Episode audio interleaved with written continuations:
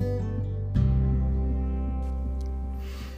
5分でためになる大学受験ラジオの時間です。はいこんにちはのぶです。このチャンネルでは大学受験に取り組む高校生や親御さんにとって役立つ情報を発信していきます。まずは簡単に自己紹介をしますと私は一橋大学を卒業後イギリスの大学院で修士号を取りました。その後国家公務員として6年間働いたのですが激務で家族との時間が全く取れない生活を根本から見直したくなって思い切って退職。瀬戸内海の島小豆島に移住をしてきました今は小豆島の役場で地域おこし協力隊をしながら大学受験対策の個別指導塾をしていますはいということで今日は第33回目ですね今日のテーマは「次第文系数学は捨てるべきか?」ということについて考えたいと思います。はい。結論から言うと数学は苦手意識がないのであれば捨てないで数学利用で受けるべきだと思います。その理由は大きく分けて2つあります。順を追って説明したいと思います。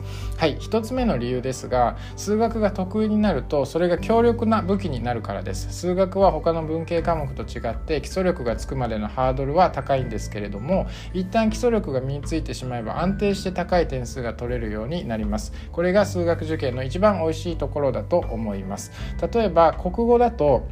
特に現代文なんかはいくら勉強しても満点に近い点数を取るのは非常に難しいですね。同様に日本史や世界史でもある程度の難関大学以上になるとですねとても細かい知識が問われるようになるので突き抜けて高い点数を取るっていうのはなかなか難しいです。一定レベル以上になるとなかなか差がつかないんですよね。でこれに対して数学っていうのは文系の学生は苦手な人がそもそも多いですから基礎ができてない人も結構います。その中で割と本気で勉強すればですね。頭一つ飛び抜けることができるんですよね。数学 1A2B まんべんなく基礎力がつけばですね次第文系の3教科受験の中ではかなり有利に戦うことができます。はい。それで2つ目の理由なんですけれどもあの文系の中にあってもですね数学ができる人材っていうのはこれから重宝されるからです。はい、国の動きなんかを見てもですね高度情報化社会の中にあって文系の学生も基本的な素養として数学を身につけるべきという見解を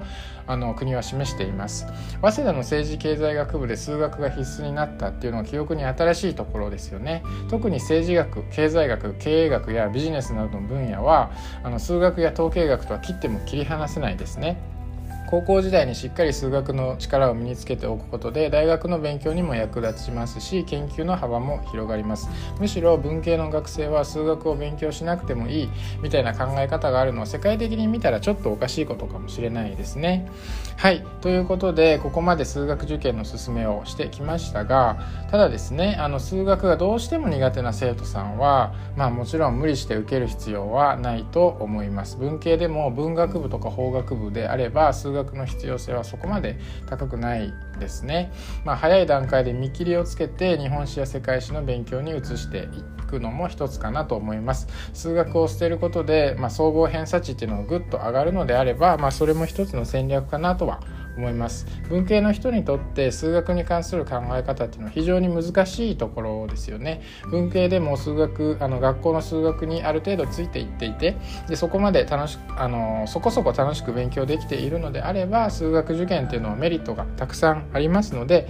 是非あの検討してみてほしいと思います。私の塾でもですね数学がまあそこそこできそうだなっていう生徒さんにはですね文系でも数学受験をおすすめしています。はい。ということことで今日は次第文系数学は捨てるべきかということについて考えてみました。もし面白かった役に立ったなと思ったらフォローしていただけると嬉しいです。他にも大学受験に役立ついろいろな話をしているのでよかったら聞いていただけるとありがたいです。はい今日はこの辺で終わりたいと思います。ありがとうございました。